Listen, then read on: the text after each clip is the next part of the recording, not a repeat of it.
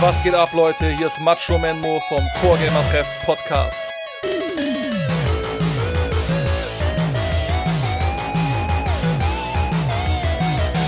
Wir treffen uns hier regelmäßig im Core Gamer Treff in Mönchengladbach, um eine geile Zeit miteinander zu verbringen.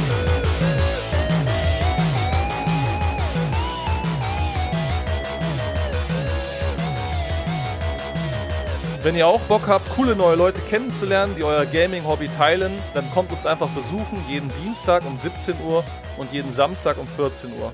Und jetzt viel Spaß mit der Podcast-Folge. Ja, Leute, willkommen zurück im Core Gamer Treff Podcast.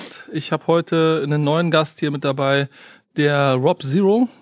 Für alle, die dich nicht kennen, stell dich doch einmal vor. Wie heißt du, wo kommst du her, wie alt bist du und was machst du so? Alles klar, hi. Ähm, ja, moin Chef. Ich bin Robin, Rob Zero, auch mein äh, Online-Tag. Ich bin 29 Jahre, ich komme hier aus der Gegend tatsächlich, einer der Kandidaten mit dem kürzesten Fußweg wahrscheinlich zum Treff und äh, bin seit etwa einem Jahr jetzt dabei, weil äh, ich eines Tages mal wissen wollte, wer so Tekken in meiner Stadt spielt. Ich bin also großer Tekken-Fan, großer Tekken-Enthusiast auch.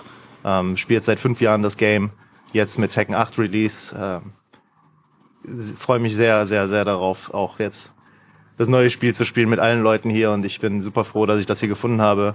Äh, großer Fan, gute Leute, macht Spaß. Ja, cool, danke für das Feedback an der Stelle. Ähm, aber wie bist du allgemein zu Videospielen gekommen? Von klein auf gibt es da irgendwelche Stories, die du teilen kannst? Videospiele insgesamt. Ich habe, boah, muss ja ein bisschen zurückgehen, weil ich habe früher im Haus mit meinen Cousins gewohnt, mit Tante und Onkel zusammen, in, in einem riesigen Haus zusammengeteilt. Und meine Cousins waren alle ein bisschen älter. Und äh, deswegen konnte ich natürlich immer schauen, was die so alles machen, was die so treiben. Wollte immer schauen, ähm, ja, was im Moment abgeht bei denen. Und äh, die haben wahrscheinlich mich dann groß, Großteil dazu beeinflusst, auch mit Nintendo. Nintendo 64 damals bekommen.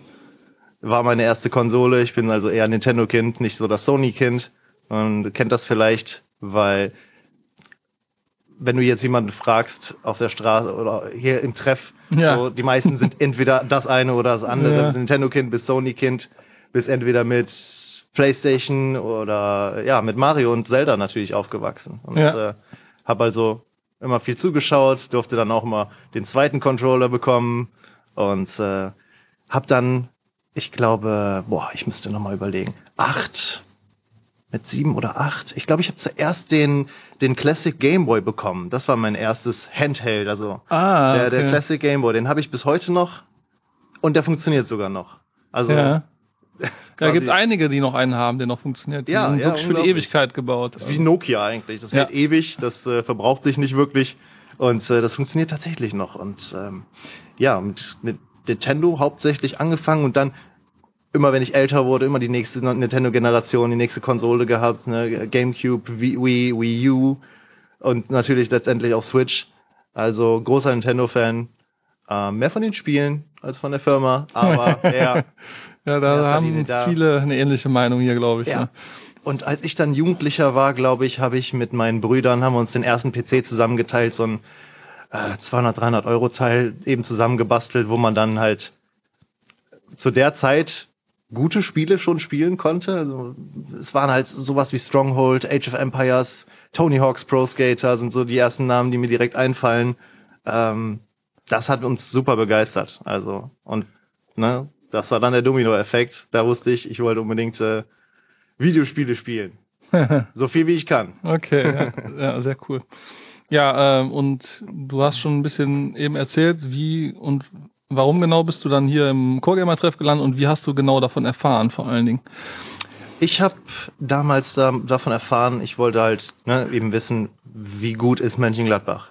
Ja. Wie gut bin ich in Mönchengladbach auf globaler Schiene, weil ich habe Tekken eine Weile gespielt, online, äh, viel online natürlich gespielt. Jemand, äh, ein guter Freund von mir, hat mich damals dazu gebracht, mit Tekken anzufangen. Und ähm, ja, irgendwann dachte ich mir, hey, ich bin gar nicht so schlecht? Zeit für meinen ersten Reality-Check. Mal gucken, mal gucken, warum nicht. Also habe ich gegoogelt. Einfach gegoogelt. Ich glaube einfach nur Mönchengladbach Tekken. Und dann wollte ich so wissen, was mir das Programm ausspuckt, was Google sagt. So, und ich glaube, es war dann ein Link zum Discord direkt vom, vom Core Gamer Treff, der ah, mich ja, dann hier, hier drauf aufmerksam gemacht hat. Ja. Ja, sehr cool. Und als du dann das erste Mal hier warst, war dann auch schon direkt ein Turnier hier oder haben wir dann einfach nur so ein Nee, das war noch kein Turnier. Das war, glaube ich, sehr viel casual. Es war auch noch nicht viel los. Mhm. Ich weiß noch, du saßt hier, ich weiß gar nicht, wer alles noch da war. Auf jeden Fall war in der Ecke da drüben waren natürlich ein paar mit ihrer mit ihrer Switch am äh, Zocken alleine. Ja. Und ähm, hatte ja, glaube ich, ähm, im Twitch-Chat, hab gesehen, dass sie gestreamt habt, hab also auch im Ch- Chat geschrieben, hey, was geht hier, äh, ich bin Robin, äh, wollt mal vorbeikommen heute? Und du meinst direkt, ja, komm vorbei, wir zocken hier Tekken oder Street Fighter, ich weiß nicht, was es zu dem Zeitpunkt gerade aktuell war und bin hergekommen und wie die Tradition es erfordert, habe ich natürlich gegen dich direkt gespielt und äh, hab schon gemerkt, okay, der Typ kann was, also kann ich hier auch was lernen. Ja, sehr cool. Ja, aber Ja. ich weiß noch, dass du auch von Anfang an hier äh, ziemlich gut schon warst. Du hast ja auch, als du hier ankamst, wie viele Stunden würdest du sagen, hast du dann schon Tekken online gespielt? Also Tekken 7, heute habe ich 2000 Stunden auf Steam. Boah.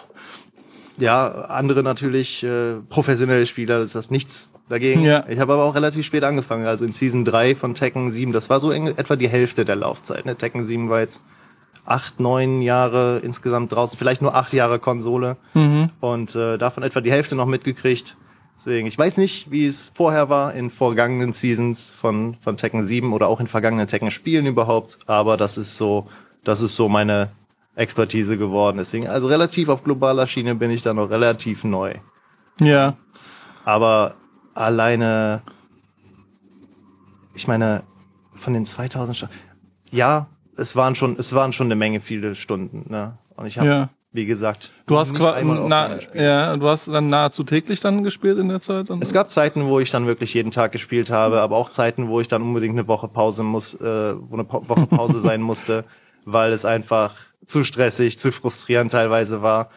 Und ich habe äh, eine Sache festgestellt während Tekken 7, und zwar, dass man halt, Tekken 7 ist ein geiles Game gewesen und auch Tekken 8 generell ist ein sehr geiles Game. Frustrierend, aber doch sehr geil an manchen Stellen. Und das ist ganz gut, dass es so frustrierend ist, weil ne, daran wächst man ja dann endlich, auch mental. Und gerade so ein bisschen diese Mentalität habe ich mir dann im Laufe der Zeit schon antrainiert, so dass ich quasi ähm, deswegen kam ich so gut zum Beispiel mit Morenos Eddie klar, weil ich Ja. das alles schon mal gesehen hatte. Nicht das erste Mal direkt aufs Maul bekommen, na klar, aber ich habe es schon mal gesehen. Ich bin quasi diesen ganzen Spießrutenlauf schon einmal komplett durchgegangen und Ja. dachte mir, jetzt hast du ein gutes Fundament. Ja, vor allen Dingen äh, 2000 Stunden online, da hat man sich ja schon das ein oder andere Mal durch, durch, durchquälen Ja, müssen. Ne? teilweise. Also Respekt an der Stelle, ich könnte das nicht 2000 Stunden Mhm. online spielen. Das stelle ich mir schon echt hart anstrengend Mhm. vor zum Teil. Ja, und der einzige Trost, den man dabei kriegt, ist dann, okay, heute war nicht so ein guter Tag, aber du hattest auch schon andere Tage. Mal ist es so, dass du zweimal hintereinander demoted wirst und das, du willst eigentlich immer mit einem guten Gefühl da rausgehen, weil sonst ist nächstes Mal, wenn du das Spiel startest, denkst du dir, ja, letztes Mal lief nicht so gut, aber diesmal möchte ich wirklich alles geben, aber ich habe jetzt schon eine kleine Hemmung aufgebaut. Das ist, Ja. also kann in beide Richtungen gehen. Und manchmal läuft es halt auch eben super. Manchmal dachte ich mir so, wow, das ist viel zu einfach. Ist das jetzt, sind das schon die Früchte meiner Arbeit oder, Ja. ne? Und das sind dann wieder die Momente, die outweighen das so ein bisschen. Ja. Das ist, warum wir, warum mir persönlich, warum ich weitermache. Ja. Ja, cool. Und ähm, ja, dann haben wir irgendwann wahrscheinlich das erste Turnier gemacht, wo du dann auch dabei warst. Mhm. Und äh, da hast du dann mal wirklich, also ich würde vorwegnehmen, das Level in Gladbach war dann wahrscheinlich nicht so hoch wie international beziehungsweise deutschlandweit gesehen, ne? Aber als du dann mal gegen die richtig guten Leute gespielt hast, die dann hier hinkamen, so dann, ich weiß nicht, ob Sefi und Tetsu dann auch schon hier waren das erste Mal, äh, wie hat sich das dann, das war dann so der richtige Reality-Check wahrscheinlich für Ja, dich, ne? auf jeden Fall. Der erste, große, auf Ja. jeden Fall. Als, also, ich erinnere mich noch, als, ähm, da hat die Dojo-Zeit nämlich noch nicht angefangen gehabt, der vorletzten TWT. Jetzt muss ich Ja. gucken, ob ich mich richtig erinnere. Nee, der letzten TWT. War halt nur die eine. Und ich erinnere mich noch, dass ähm, ich einen Post gesehen hatte. Ich habe ja lange Zeit auch erstmal auf dem Discord gelurkt so, und äh, habe erstmal geguckt, wollte die Lage checken ähm, und habe dann irgendwann aber auch gesehen, dass Steffi Black hier, hier hingekommen ist und auch gezockt hat mit den Leuten. Und dann dachte ich mir so, okay, Moment mal, ich muss wirklich diesen Ort mal abchecken. Und äh, Kommt, ja, in dein, erste- kommt in deine Stadt, der beste Genau. deutsche Spieler. Genau, ja. Warum eigentlich nicht? Und da, als dann das erste richtige Dojo-Event war, hier, äh, haben wir dann angefangen, Äh, das war tatsächlich eine Art Reality-Check. Ein Reality- Reality-Check ist auch äh, immer ganz, ganz geiles Thema, weil jeder reagiert da so ein bisschen anders drauf, weil jeder ist unterschiedlich gut und jeder vor allem glaubt, er ist unterschiedlich gut oder, oder ist, ist bestimmt gut und äh, ja, die Realität erweist sich dann doch als äh, ja anders. Ja, Die, als die Jungs dann kamen und äh, als ich mal gesehen hatte, was auf was für einem Level die anderen sind, so dachte ich mir, okay, da bin ich noch nicht, aber da will ich eigentlich hin. ja. So, weil ähm, ich will immer, immer, immer besser werden in dem Spiel, auf jeden Fall. Klar, das ist, das ist ja auch für, für die meisten so, die kompetitiv spielen. Ähm, Mhm. Aber dann gibt es natürlich auch nochmal Unterschiede, was man bereit ist, da dafür zu opfern oder da reinzustecken, wie sehr man es wirklich will. Ne? Ich hatte ja auch Tetsu und Sephir im Podcast. Äh, das war die erste Podcast-Folge. Mhm. Ich weiß nicht, ob du die gehört hattest. Auf jeden Fall war Ja. es echt interessant, äh, wie der Tetsu das in einer Stelle sehr präzise eigentlich beschrieben hat. Ähm, wie das, dieses reine Wollen, besser zu werden, das ist schon, das unterscheidet schon so krass, äh, wie die Leute halt auch wirklich besser werden, weil die einen sagen das so, die anderen sagen das und meinen das auch für eine Zeit lang ernst, aber so wirklich durch die Hölle zu gehen mit diesem Spiel, das wollen dann doch die wenigsten über einen langen Zeitraum. Oh ja, oh ja, kann ich nachvollziehen. Ja. Ne? Also es ist wirklich die eine Sache, das zu sagen, aber die andere Sache dann, wie ich eben sagte, so, ein- so eine Art Spießrutenlauf, dich durch die Ranks zu climben. Genau.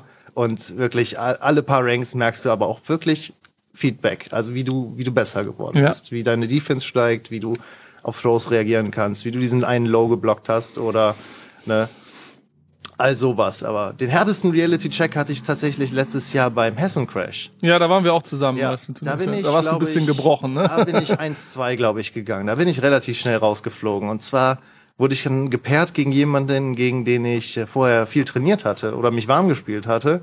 Und ich weiß noch, das Wichtigste, das Gefühl, das ich dann hinterher, mit dem ich rausgegangen bin, war dann, ja, hm, ich konnte eigentlich überhaupt nicht zeigen, was ich kann. ja. Ne? Du bist ja extra nach Frankfurt gef- gefahren und dann, äh, Na klar. das ist, Das, ist immer besonders ärgerlich, aber das war die wichtigste Lektion, die Ja. ich mir mitgenommen habe. Ja, genau. Und alle, die sich da vielleicht auch ein bisschen angesprochen fühlen oder selber mit dem Gedankenspiel mal irgendwo hinzugehen, dieses Gefühl ist stark in dem Moment, kenne ich auch selber aus eigener Erfahrung, äh, weil man sich da so sehr drauf mental vorbereitet und dann so sehr den Wunsch hat, da abzuliefern. Mhm. Aber es ist in dem Moment echt zerschmetternd so, das Feeling, aber man braucht das äh, und man wächst dadurch tatsächlich. Ja. Das Beste, was man machen kann, ist dann äh, ja den Tag noch zu nutzen, Casuals zu spielen, anderen zuzuschauen und einfach das Beste draus zu machen Ja.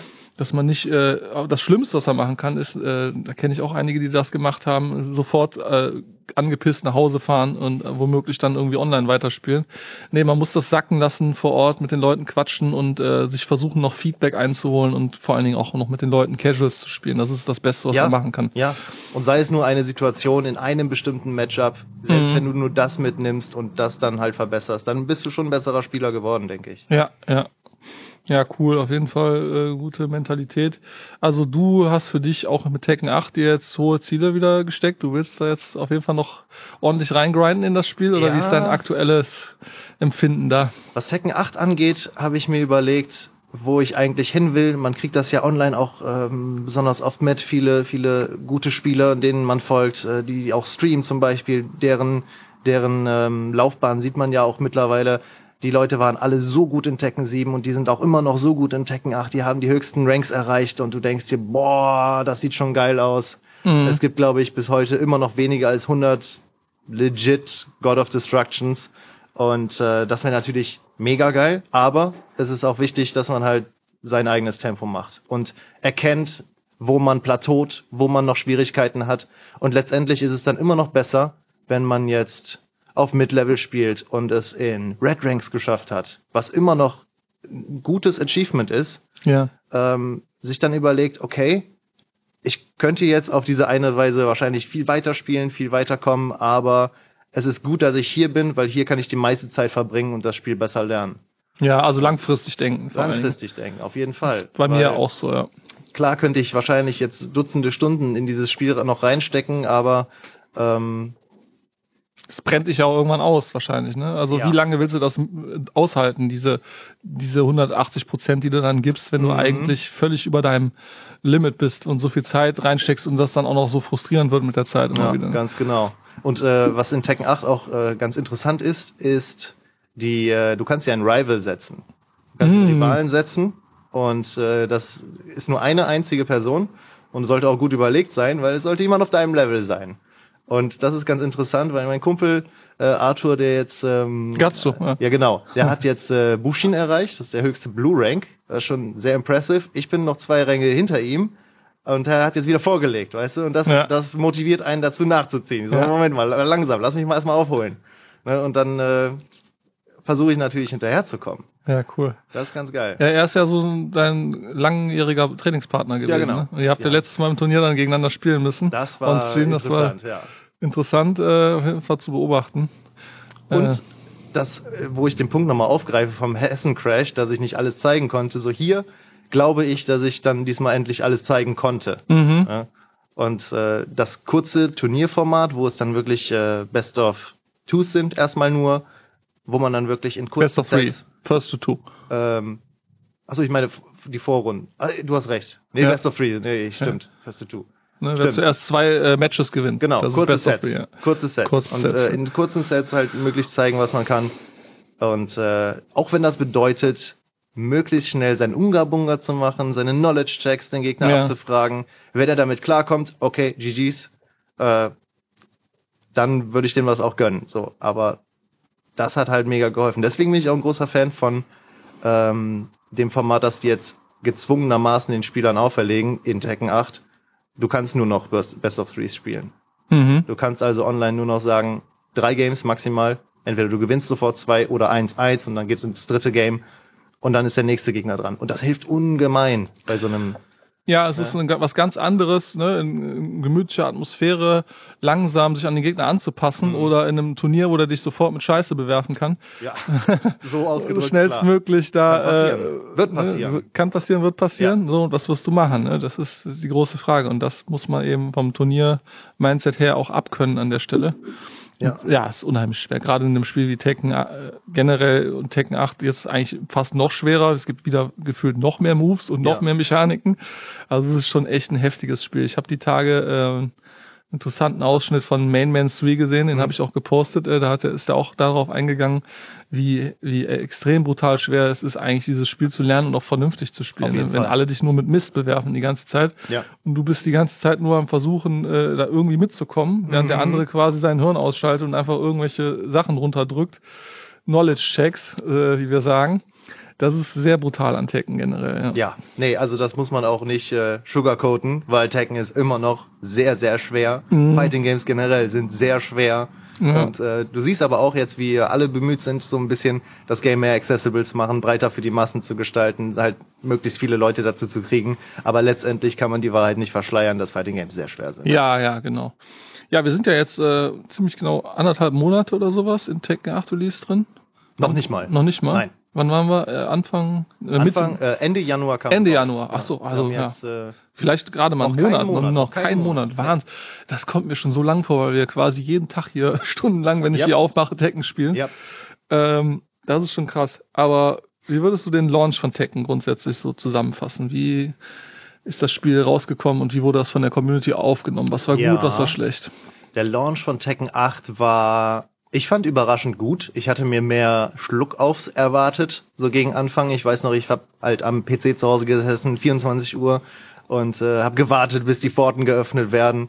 Ähm, wurde dann tatsächlich auch nach und nach. Und ich persönlich habe dann erstmal ein bisschen Story gegrindet, äh, mir die Story, weil ich wollte unbedingt die Story erst zu Ende spielen, bis ich dann äh, früher oder später gespoilert werde.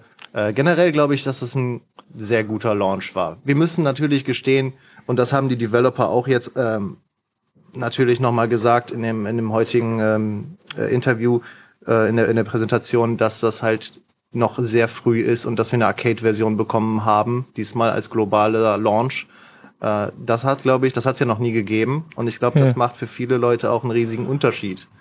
Ja, als uns das Game in die Hand gegeben wurde, äh, haben wir natürlich sofort angefangen, alle Ecken und Winkel zu erforschen dieses Spiels, wie die Mechaniken sind, wie es funktioniert und was anders ist. Und da wir global alle das gleiche Produkt bekommen haben, Ja, vor allen Dingen zum gleichen Zeitpunkt. Das ganz ist ja genau, auch da wir das alles bekommen haben und nicht erst zwei Jahre später, als die Arcades alles durchgetestet haben und wir dann eine gepatchte Version bekommen haben, hat schon einen riesigen Unterschied gemacht. Ja. Ja? Also insgesamt eigentlich kann ich nicht sagen. Es gab Day One gab es ein, ein, ein Problem, glaube ich, großes Problem sogar, wenn du Rank spielen wolltest direkt.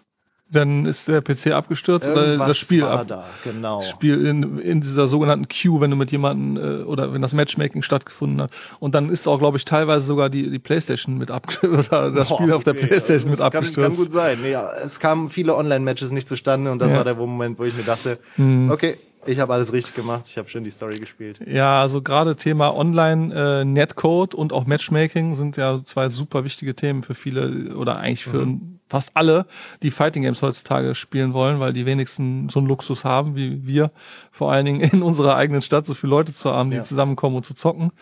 Ähm, wie würdest du jetzt den Netcode von Tekken 8 dann beschreiben? Weil du spielst ja auch jetzt viel online aktuell, aber du kommst Ja. auch immer viel hierhin zum Spielen. Ja, ist das ja, ein großer. Unterschied dann für dich?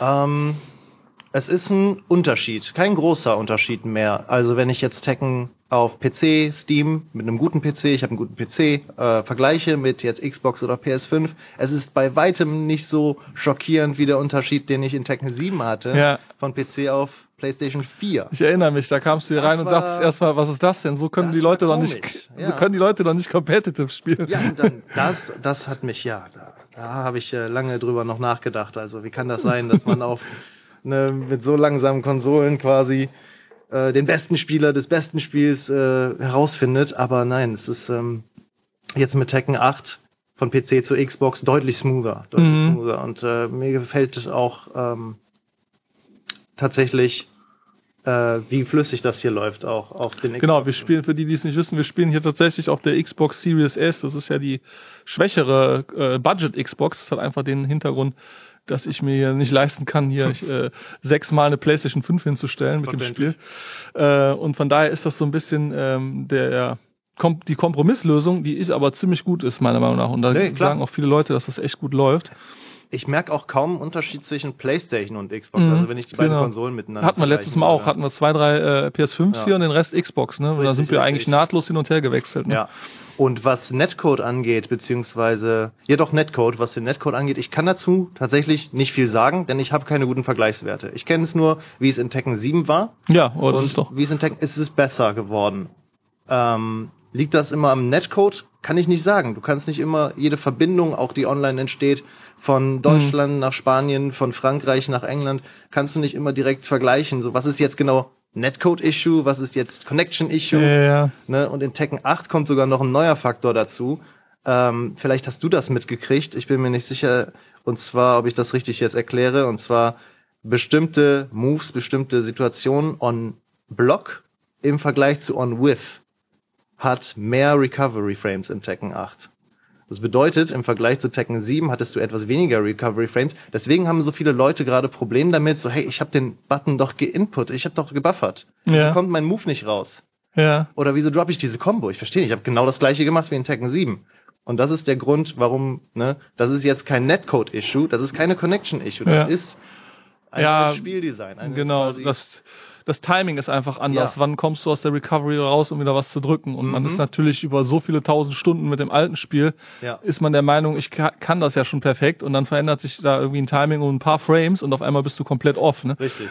Auf der einen Seite kann man sagen, wenn man einen kann, kann man alle tekken, Ja, weil die Fundamentals sind da. Ne, das ist immer noch dasselbe Spiel wie vor 30 Jahren, aber es ist immer noch ein völlig anderes Spiel als das vor Mhm. 30 Jahren. Und du hast eben gesagt, ja, das, das Spiel ist sehr schwer.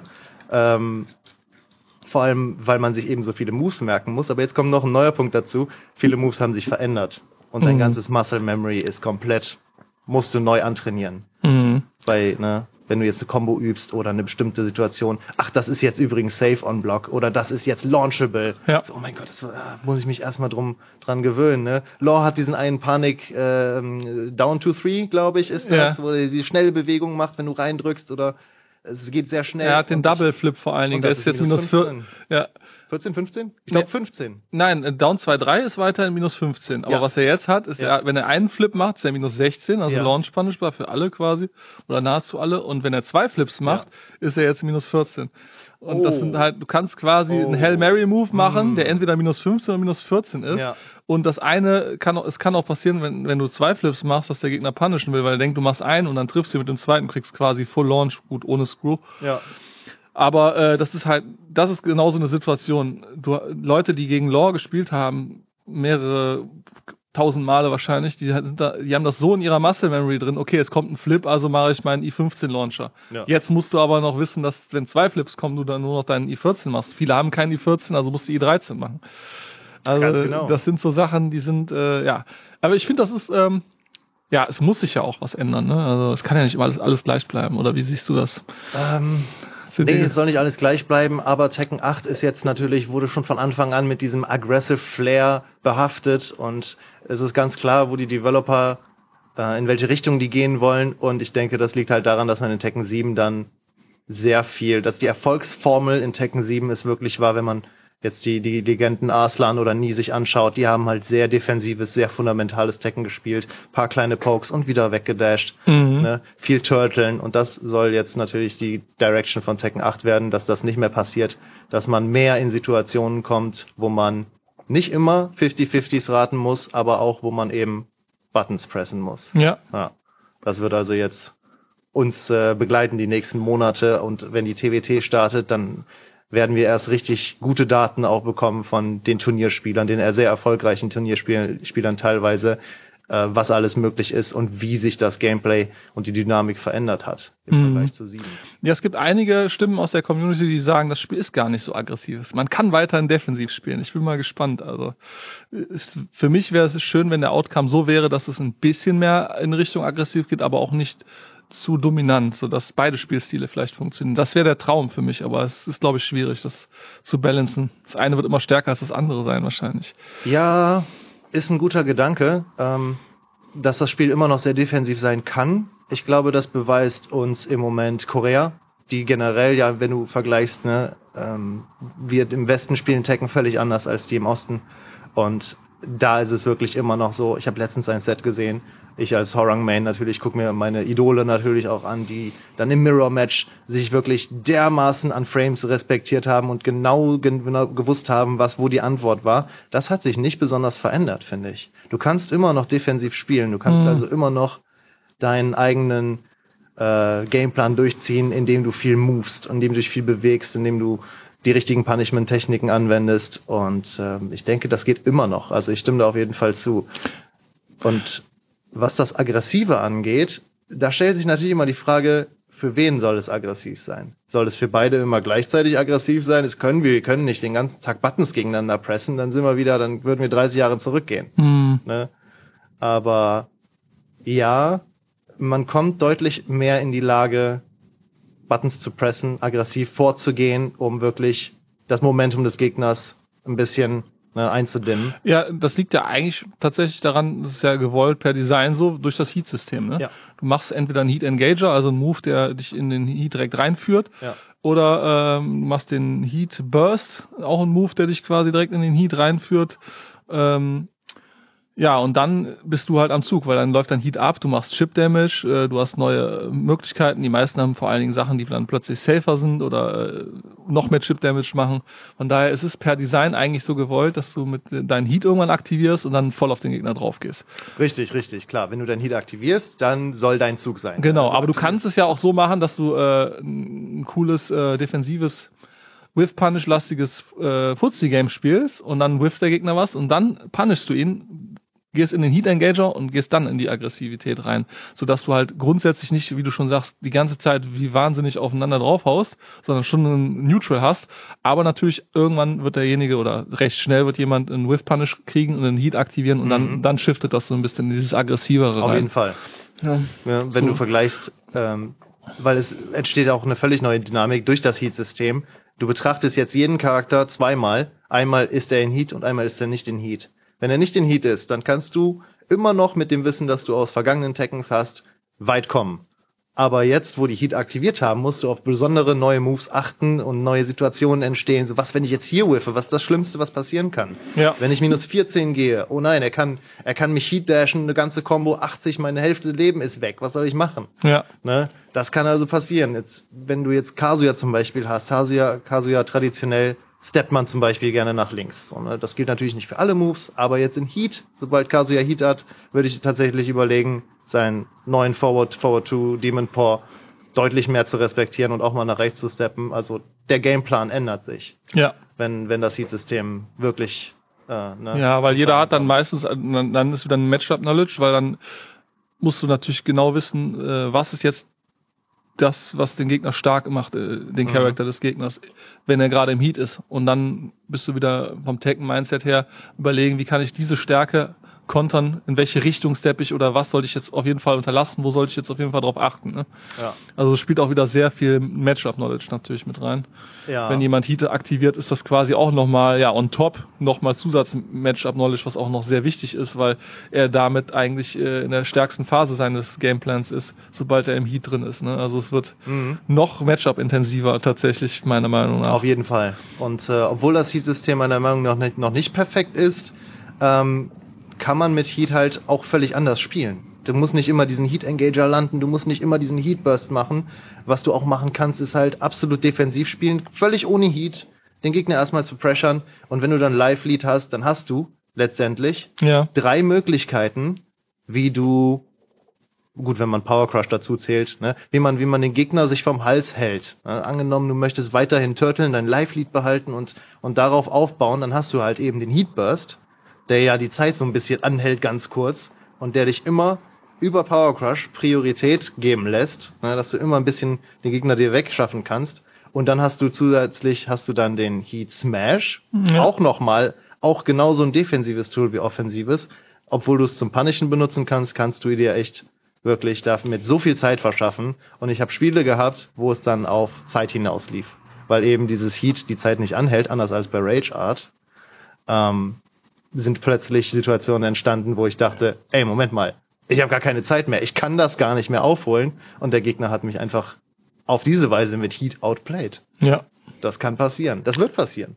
Ja, also das Heat-System ist auf jeden Fall äh, tiefgründiger, als ich am Anfang auch dachte, weil einfach dadurch, dass du äh, ich habe am Anfang das ein bisschen unterschätzt. Ich habe halt gedacht, jemand wird halt seinen Heat aktivieren und dann ist eh, also warum sollte man es nicht aktivieren, ne? Aber jetzt merke ich immer mehr doch, äh, es gibt schon Gründe, warum man, äh, warum der Zeitpunkt doch sehr wichtig ist und auch manchmal Momente gibt, wo du es besser nicht zu früh aktivieren willst, zum Beispiel. Ne? Ja, absolut. Das finde ich schon sehr cool, dass das so aufgeht, das äh, Design, weil ich weiß noch, als Tekken 8 announced wurde und dann Heat gezeigt wurde, ich war ja auch einer von den Ungläubigen, ich habe gedacht, das geht voll in die falsche Richtung jetzt. äh, und ja, Gott sei Dank wirkt es jetzt zumindest gerade so, als ob die Meta sich einrenkt, als ob da äh, ja, als ob das gut aufgeht mit dem Heat-System allgemein. Wir haben hier aber noch ein paar äh, Anmerkungen im Chat. Genau, der Gatsu ist auch im Chat, der sagt nämlich auch. Grüße äh, weil raus. die Recovery on Whiff und teils on Block mehr ist, spielt das eigentlich einen defensiveren Playstyle in die Hand. Die Recovery on Whiff und teils on Block ist mehr. Deshalb kann man besser defensiv spielen. Damit meint er dann wahrscheinlich, dass man ein höheres Commitment hat, wenn man irgendwie sinnlos was durch die Gegend whifft.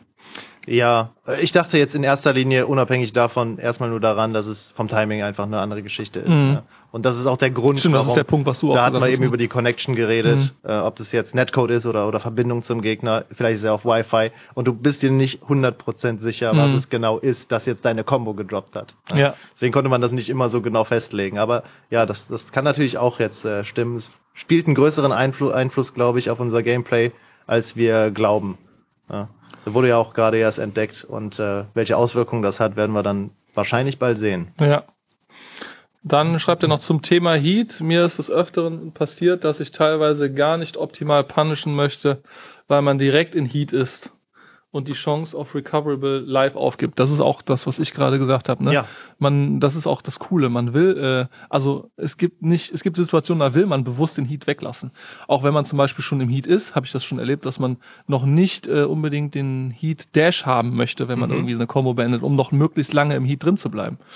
Weil wenn man den Heat Dash macht, das ist ja äh, der die Funktion, wenn ein Heat Engager Move, wenn man schon im Heat ist, zu einem Heat-Dash-Move dann wird, dann Ja. endet ja auch der Heat. Und wenn man das zu früh macht, dann verliert man die Möglichkeit, weiter Pressure mit Chip-Damage zu machen Ja, und so weiter. ganz genau. Und deswegen ist Heat ja auch so ein vielseitiges und tiefgründiges Tool, mehr als man meint, weil du es auch halt auf so viele verschiedene Weisen benutzen kannst. Ne? Entweder alleine für den Chip oder für den Heat Dash, Mhm. vielleicht für eine Combo, die du aus einem Heat Dash machst, die eigentlich ja gar keine Combo wäre und plötzlich aber ist die Genau. von deinem Leben Das weg. gibt's auch oft. Wenn du, Du dann nämlich zum Beispiel so killen einsetzen. kannst, dann lohnt sich das, den Heat Dash Ja. auf jeden Fall noch zu probieren.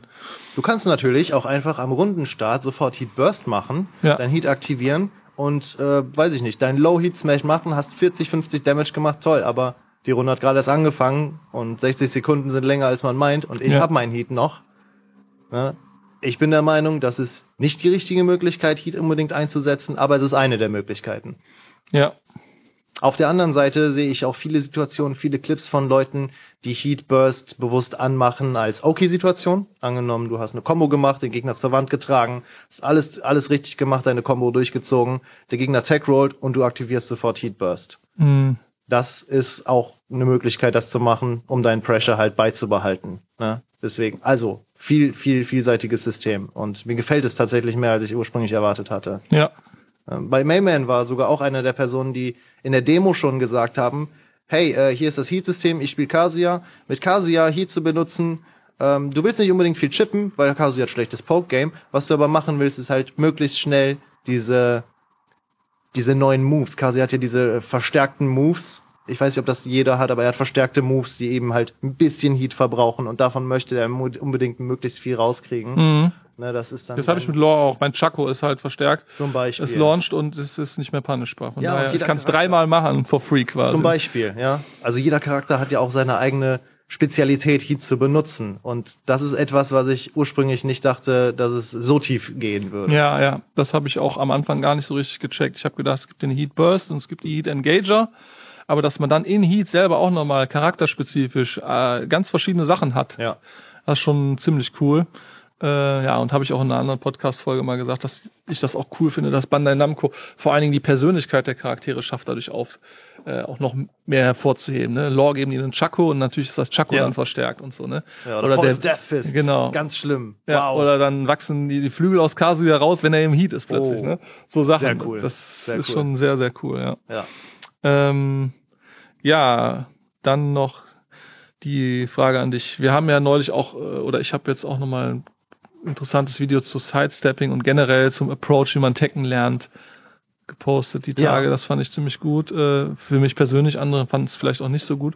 Aber äh, wie, was ist dein Approach? Was würdest du jemandem Neues sagen, der äh, ernsthaft vorhat, äh, Tekken zu lernen? Der Wie sollte man, wie sollte man da vorgehen? Was sind die wichtigsten Eckpfeiler, die du jemandem mitgeben Ja. würdest? Ich habe kurz in das Video, das du gepostet hast, reingeschaut und es fing, glaube ich, damit an, fangt nicht damit an, Kombos zu lernen. Irgendwie sowas. Ja. Fangt an damit zu. Ich würde, ich würde ein bisschen da äh, disagreeen, ein bisschen dagegen sein, sondern Ja. ich finde, Kombos sind mit der spaßigste Teil am ganzen Spiel. Spaßig auf jeden Fall, ja. Mega cool und äh, wenn man so ein bisschen eine Combo ans Laufen kriegt, das ist äh, schon sehr geil. Das ist ein gutes Erfolgsergebnis, Erlebnis. Das musst du nicht unbedingt online haben, das kannst du im Practice Mode. Practice Mode ist nicht für jedermann, ich weiß, aber ähm, für mich war es halt erstmal wichtig, bevor ich mein erstes Ranked Match mache, habe ich, glaube ich, 20, 30 Stunden nur gepracticed. Nicht mal gegen Bots oder gegen irgendwen, sondern ich wollte meinen Kon Charakter lernen und kontrollieren.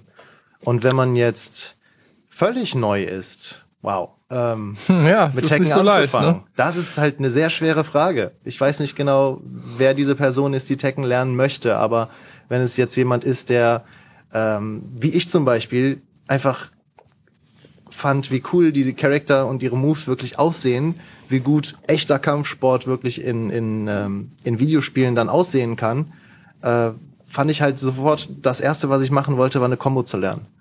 Äh, ich würde es vielleicht, doch, würde ich schon sagen, kann man, kann man empfehlen, sich eine Combo anzuschauen. Ähm, und obwohl es sehr abschreckend wirkt, ist halt diese riesige Move-Liste.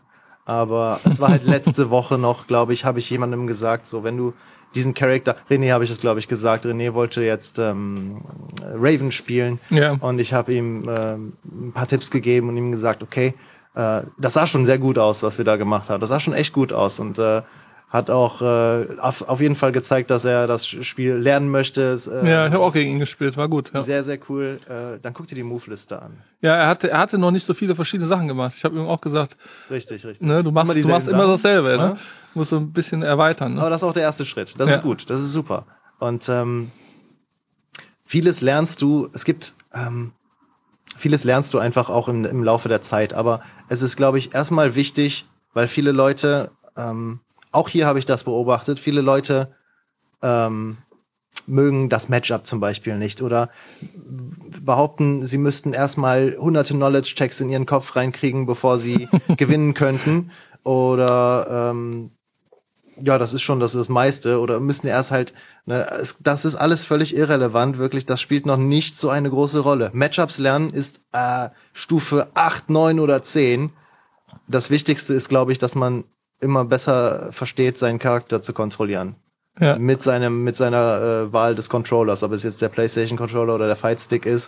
Ja. Ähm, es ist wichtig, seinen eigenen Charakter zu lernen, zu kennen, was der kann, was der gut kann, was er nicht so gut kann und ähm, das damit auf jeden Fall erstmal anzufangen. So, such den Charakter aus, der dir gefällt, lern die Moves, lern die Stärken, lern die Schwächen, Punishment Tools, erstmal nur alles auf deiner Seite und dann gucken wir mal, was funktioniert, was nicht so funktioniert im, im richtigen Match. Mhm. Ja.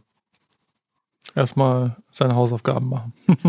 das klingt, klingt härter als es ist. Ich weiß nicht genau, ähm, wenn man jetzt von einem anderen Fighting Game kommt, dann weiß man, was einen erwartet. Aber ich glaube, dann ist halt die meiste Arbeit schon getan. Wenn du jetzt von, von Street Fighter kommst, ja, ja. von KOF kommst. Oder, oder einmal durch, äh, durch den Fleischwurf gegangen bist, dann, dann weißt du schon was. Ja. Dann ist das auch ein ganz anderes Commitment zu sagen, ich lerne jetzt Tekken, als jemand, der sagt, okay, sieht cool aus, ich lerne jetzt Tekken. Ne? Ich habe noch nie ein Fighting Game gefangen, aber es kann nicht so schwer sein. Ich, ich lerne das jetzt. Ne?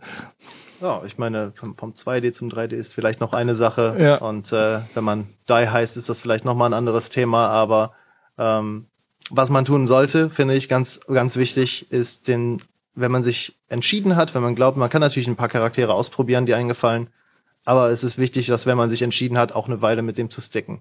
Mhm. Weil jeder Charakter, wenn du einmal den Charakter, mit dem du das Spiel gelernt hast, und dann einen neuen Charakter spielen möchtest, es wird immer so, es wird immer leichter. Es wird immer leichter, je mehr Charaktere du spielst und äh, wenn du einmal das Fundament aufgebaut hast, dann fällt dir das völlig leicht. Ja. Weil du suchst in der Move-Liste nach Punishment-Tools, nach Combo-Tools, äh, nach, nach Whiff-Punish-Tools, nach Low-Pokes, du filterst das bereits alles und das erleichtert einem ungemein wirklich, wie schnell man neue Charaktere lernt. Mhm. Und deswegen ist es halt wichtig, so, wenn dir ein Charakter gefällt, ob der gut ist oder schlecht ist, das spielt absolut keine Rolle. Äh, Tekken 8 ist immer noch viel zu jung, um sowas zu sagen. Und deswegen ist es einfach nur wichtig, dem Charakter, der dir gefällt, spiel ein bisschen mit dem. Und äh, ja, viel Glück online dann. oder offline, je nachdem. Was würdest du denn dann sagen, ab wann man denn dann äh, mal sich umschauen könnte, offline zu kommen, hierhin zu kommen? Gibt es da irgendwie eine Grenze für dich, dass man irgendwie schon mal zumindest irgendwie ein halbes Jahr online gespielt haben sollte? Nee, oder nee, nee, nee, nee, nee, absolut nicht, auf keinen Fall. Also hierhin kann sowieso jeder kommen. Wir ja. haben Spieler von fast allen Stärken, bis auf jetzt das absolute Top-Level, haben wir, glaube ich, niemanden, oder haben wir äh, viele Leute, die halt aus allen Stärken kommen und es ist einfach nur wichtig, dass du das Spiel lernen willst. Ja. Ne? Dann helfen die Leute. Bei mir persönlich ist es wichtig, wenn ich gegen Leute spiele, ähm, möchten die sich verbessern? Wenn nicht, okay, auch gut. Aber dann beschwer dich nicht, wenn ich dich immer wieder besiege. Ja. Ne? Ja, wenn du das Spiel dann lernen möchtest, dann bin ich mehr als froh, wenn ich mein, mein Wissen und meine Erfahrungen, die ich bereits mhm. habe, äh, zu teilen und äh, dafür zu sorgen, dass auch Gladbach als Stadt stärker wird in Tekken. Ja, ich bin mal das ist, womit ich zum Beispiel dienen kann. Ja. Und selbst wenn es jetzt das Horang-Matchup ist, mit dem ja sehr viele Leute immer noch große Schwierigkeiten haben, ähm, ich werde nicht, äh, ne, werde werd jetzt nicht sowas sagen wie, ach, der ist doch gar nicht so schlimm, der ist schlimm. Aber es gibt eigentlich nur eine Wahrheit, jeder Charakter ist cheap. Ja. Äh, es ist, es ist äh, viel, viel Knowledge. Gut, ähm, Jetzt gab es ja heute noch oder heute Nacht, glaube ich, ne, ein paar News von Bandai Namco. Mhm. Hat die eben mal kurz im Discord zusammengefasst. Ich hatte aber auch nur kurz mal drauf geschaut. Können wir auch noch mal kurz abschließend drüber sprechen. Ja. Wo geht die Reise mit Tekken 8 jetzt hin? Vor allen Dingen aus Developer-Sicht. Bandai Namco hat sich jetzt dazu geäußert, was die jetzt äh, in Zukunft planen mit dem Spiel. Ja, ganz genau. Ähm, heute war eben diese Präsentation mit Harada und ähm, Michael Murray war da und die beiden anderen, ich weiß deren Namen nicht mehr genau, aber die kümmern sich, glaube ich, auch ums Development Team, Ja, sind Teil des Development noch ein Teams. Battle Designer Und, oder so, ähm, ne? Oder? Genau, es ging ja in erster Linie darum, dass äh, ähm, das Wort Tekken Shop schon auf den auf den äh, Tagesplan getreten Ja, ist. Und, genau. Äh, Shop, da haben sich sofort natürlich viele Leute die wildesten Sachen drunter vorgestellt. Was ist es letztendlich? Es ist halt dieser dieser Ingame Shop, mit dem man Kostüme kaufen kann. Mit neuen Tekken Coins, die man bezahlt für, ich glaube 400 äh, 400 Coins für 4 Euro war Ja. es, glaube ich. Und dann kannst du dir da in dem Shop neue Kostüme kaufen, alte Kostüme, die du kennst von alten Charaktern. Und Aber keine Lootbox-Mechanik. Man weiß, was man nicht. kauft. Okay. Nein, nein, absolut Das einzig doof ist, halt, man muss eine Ingame-Currency wieder berücksichtigen. Also man kann nicht direkt äh, mit echt. Das ist richtig, aber letztendlich ist es natürlich nur ein Skin Mhm. und oder nur ein Kostüm. Und meiner Meinung nach sind eh die selbstgemachten Kostüme die besten Kostüme. Also gemoddete oder was man. Nein, nein, nein, nicht gemoddet, aber was du dir halt sonst so. Ich frage mich halt nur die ganze Zeit, okay, ihr macht jetzt einen Tekken-Shop, aber wofür haben wir diese Fighting Currency, von denen wir hunderte Millionen bereits in Spielen gesammelt haben, nur um halt ein paar kleine Kostüme zu kaufen? So, wo ist der Unterschied? Also jetzt unterscheiden genau? jetzt zwischen Kostümen, die du über die alte Fighting Currency kaufen kannst und welche, die du nur über Echtgeld kaufen Richtig, kannst. richtig. Und die mit Echtgeld sind natürlich dann die brandneuen oder uralten Kostüme, die viele Mhm. Fans schon haben wollten. Äh, Kasuyas, weiß ich nicht, Tekken 4 Outfit oder Tekken äh, oder Eddies Tekken 3 Style, der dann bald kommen wird vielleicht.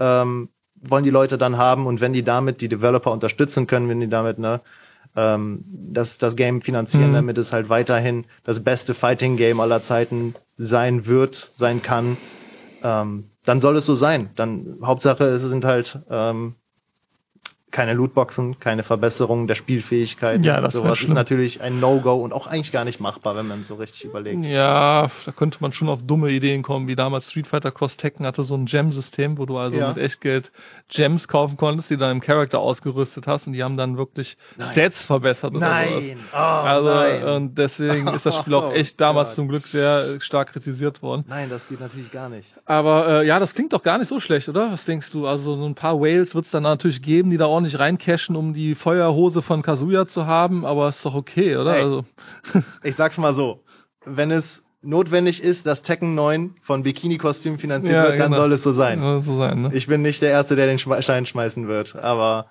ähm, Wenn ich das jetzt so vergleiche mit Street Fighter, da haben wir ja auch die Situation, dass äh, da immer wieder ähm, DLC-Kostüme reinkamen und so weiter.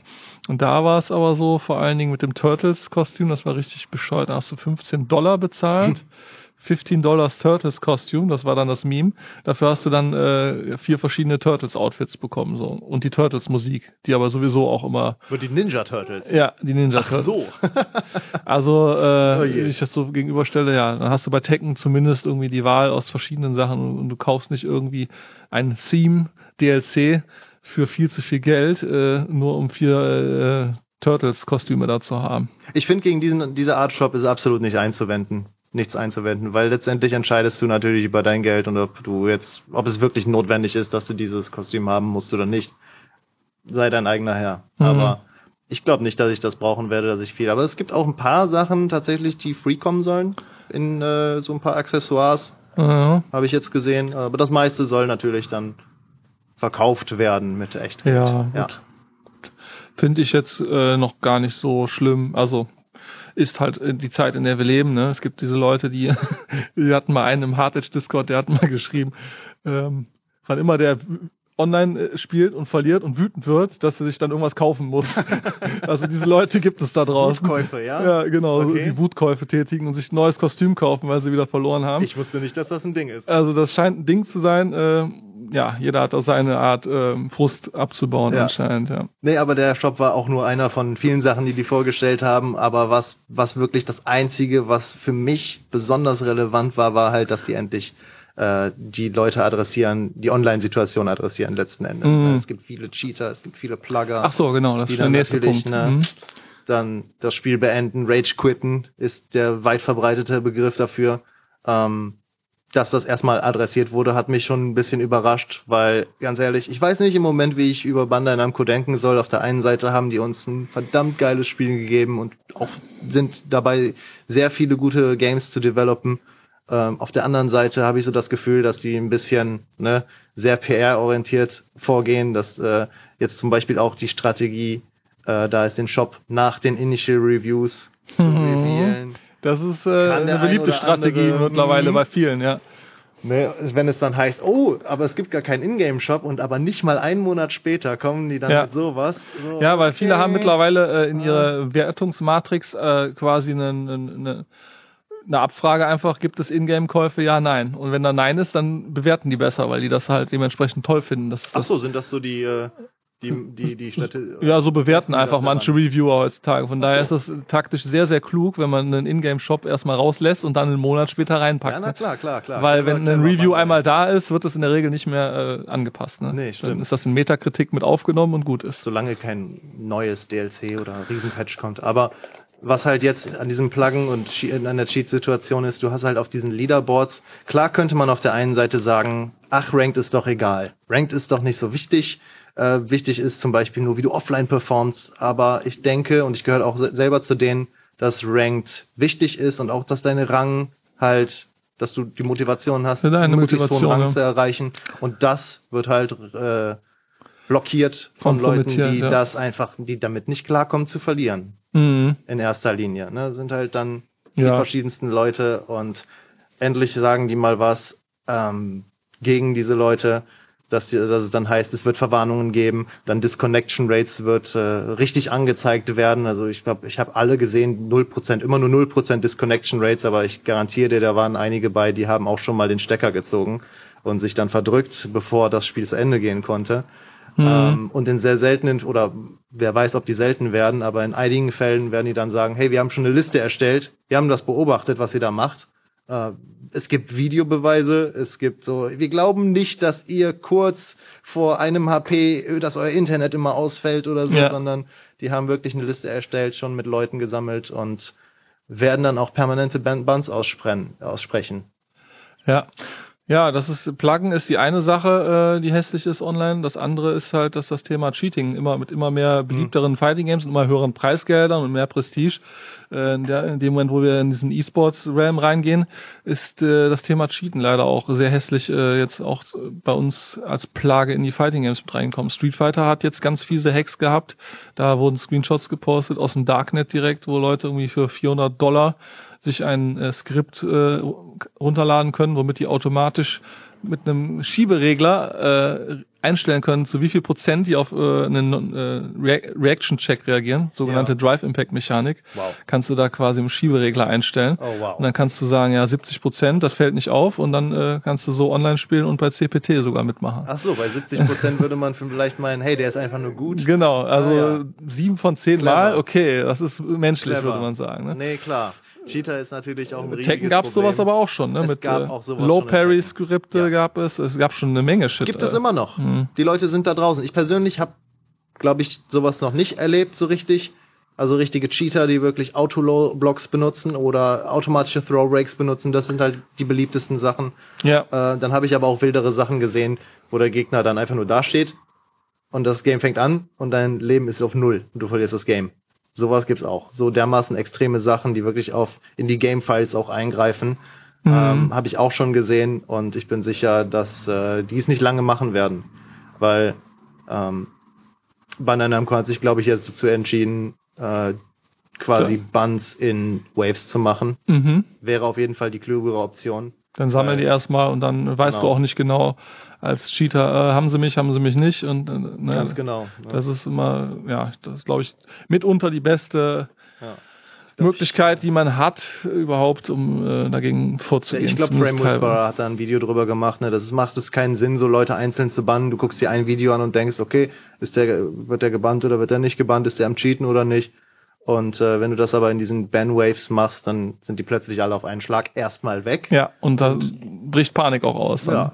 Die Cheater, die wissen dann natürlich erstmal nicht, Mist, wie haben die uns, äh, wie haben die uns enttarnt oder was können wir jetzt machen, damit wir weniger auffallen und weiter cheaten sind. Ich glaube auch, ähm, die Community würde da auch, merkt man ja auch sehr gerne äh, was beisteuern, Leute auch verpetzen, äh, wenn man das so sagen mag. Äh, zu Recht, ist ja auch so. Und Ja. äh, von daher glaube ich, wenn die wirklich da hinterher sind, ähm, gäbe es da eine Menge äh, Replays nachzuschauen von Leuten, die die einreichen. Oh ja. Das könnte nur schwierig werden, dass, wie gesagt, wenn es dann auch so Hacks gibt, dass du nur 70% äh, dein Low Parry machst, ist das dann ein Cheat oder nicht? Ne? Es kann sein, dass das den Leuten erstmal lange nicht auffallen wird, aber Mhm. Nee, wenn die dann einmal weg sind, dann wird das auch ne, besser für alle Aber werden. der entscheidende Unterschied oder ähm, das Gute an Tekken finde ich ja auch, es ist ja in der Tekken World Tour weiterhin offline only. Das heißt, es kann zumindest nicht sein, dass jemand sich wie bei Capcom Cup äh, online qualifiziert mit einem Cheat, um an der Tekken World Tour dann teilzunehmen. Das kann bei Tekken in der Regel nicht passieren, nein. Aber ich werde an dieser Stelle nur sagen, es hat auch schon mal äh, Cheating-Versuche in Offline gegeben. Okay. Generell in Gaming, nicht Ja, ja. speziell bei Tekken. Und ähm, aber man kann es auch versuchen und riskieren, dass man auf Lebenszeit gebannt wird. Ja. Aber klar, wenn man offline spielt, dann passiert dir das natürlich nicht. Also kommt offline spielen. Vor allen Dingen, wenn du offline an einer Konsole spielst, wird es dann natürlich nahezu unmöglich. Das ist ja ein geschlossenes System, was jemand anders bereitstellt. Wenn da ein PC stünde, okay, könnte man vorher theoretisch mit einem USB-Stick äh, da irgendwas einschleusen oder so, ne? Aber äh, ja. Ja, Ist auf ja auch nicht Fall- der Turnierstandard. Wir spielen ja weiterhin auf Konsole. Ja, ja. Es ist, ich frage mich vor allen Dingen jetzt, ohne das zu bewerten, ob ich jetzt PC oder Konsole besser finde. Ich frage mich, ob das irgendwann so schlimm wird, dass äh, und auch so wichtig wird, dieses Thema, dass man sagt, wir müssen weiter oder wir sollten an einer Konsole spielen, damit wir halt ein geschlossenes System haben. Also wenn Leute anfangen würden, mit USB-Sticks oder so rumzulaufen, könnten wir in dieser Timeline irgendwann enden, ja. Ja. Auch wenn die natürlich, auch wenn du hier natürlich einen USB-Stick reinstecken könntest, aber Ah, ja, ist ein großes Thema. Könnte es nicht so einfach die Dateien halt in. Ich glaube, die PC-Version ist immer noch die flüssigste Version und auch die am meisten responsive ist, aber ich kann absolut verstehen, wenn es um Sicherheit zum Beispiel Ja. geht äh, und darauf, dass alle auf demselben Level Ja. sind. Ne? PCs sind auch unterschiedlich stark. Genau. Diese Xbox und diese Xbox und auch diese Xbox, die werden dieselben Specs haben. Genau. Es muss am besten immer einen Standard geben. Wenn du Genau. auf PC spielen würdest, dann müsste es halt ein einheitliches System sein, was auch sauber und gleich äh, installiert wäre. Nee, das ist nicht machbar. Ne, das und, ne, dürften keine PCs sein, wo die Spieler überhaupt äh, Einstellungen dann vornehmen dürfen. zum Beispiel. Ja. Ja. Und das ist für TOs natürlich der absolute Albtraum. Ja. du dann, dann nimmst du lieber eine Xbox äh, S mit zum, äh, im Vergleich zu einem viel zu teuren PC. Mhm. Das kannst du halt nicht machen. Und der Gatsu fragt noch, Cheaten durch Mods. Am Arcade-Stick waren doch auch mal ein Ding, oder? Äh, ja, also Cheaten, naja. Es geht schon so langsam in diese Richtung, dass in den Arcade-Sticks, und äh, theoretisch wäre es auch mit Pads möglich, ja Custom-PCBs drin sind, also äh, kleine Boards, die äh, auch eine gewisse Lo Logik haben, Logik-Controller, die sich flashen lassen, die sich äh, konfigurieren lassen. Ja. Also kann es theoretisch passieren, äh, mit begrenzten Möglichkeiten, dass man halt entsprechend ein Makro zum Beispiel schreiben würde Mhm. und das dann auf eine Taste programmieren könnte, die versteckt irgendwie äh, von unten mit dem Knie bedient wird, um Ui. dann äh, Perfect Electrics Combo zu drücken, Ach wenn man irgendwas. ja, na klar. also wenn man so wild denken würde, dann wäre das möglich. So ja. hat es schon gegeben bei Fight Nee, nee, oder? sowas gab's nicht. Was, Okay. ist, was er vielleicht äh, meint oder wo, wo die Reise leider auch hingeht, ist halt mit diesen Hitboxen, dass Mhm. Leute auf die Idee kommen, ähm, durch Richtungstasten, die man halt auf einzelne äh, Knöpfe legen kann, äh, Dinge zu ermöglichen, die eigentlich vom Spiel so nicht vorgesehen sind, weil ein D-Pad und ein Arcade-Stick können keine gegenüberliegenden Richtungen gleichzeitig drücken. genau. Und das ist die Historie von Fighting Games, dass eben gegenüberliegende Richtungen einfach nicht physikalisch betätigbar sind. Und in dem Moment, wo Hitboxen erlaubt wurden, ist das plötzlich möglich. Ja. Und die Entwickler haben da aber immer noch nicht genug drüber nachgedacht, teilweise auch immer noch gar nicht, was denn das für Auswirkungen hat, wenn ich plötzlich das tun kann. Ja. Ja, und ähm, da gibt's die wildesten Möglichkeiten. Gerade bei, bei Hitboxen gibt's dann die Konfiguration, dass zum Beispiel zwei gegenüberliegende Richtungen, was passiert denn, wenn die gleichzeitig gedrückt werden? Dann gibt es dann die Möglichkeit, dass du da einen SOCD-Cleaner drin hast, der dann äh, sagt, okay, wenn ich links und rechts zusammendrücke, ist das neutral. Und das wiederum kann dann dazu führen, dass du dann besser Korean backdashen kannst oder besser irgendwie, wenn du einen Neutral-Input quasi brauchst, ist das total gut, wenn du plötzlich einfach Neutral drücken kannst, indem du zwei gegenüberliegende Richtungen zusammendrückst. Es ist bei Tekken ganz speziell, in Tekken 7 war es so und auch in Tekken 8 wird es natürlich weiterhin so sein, dass bei äh, einer Hitbox, Mhm. dass du, wenn du eine Tasten hast, die du gleichzeitig drücken kannst. Der speziellste Fall, der mir gerade einfällt, ist halt, du kannst sidesteppen in Richtungen, wo du nicht sidesteppen solltest. Ja. Wenn du jetzt einen Move hast, der dich crouchend blocken lässt, Mhm.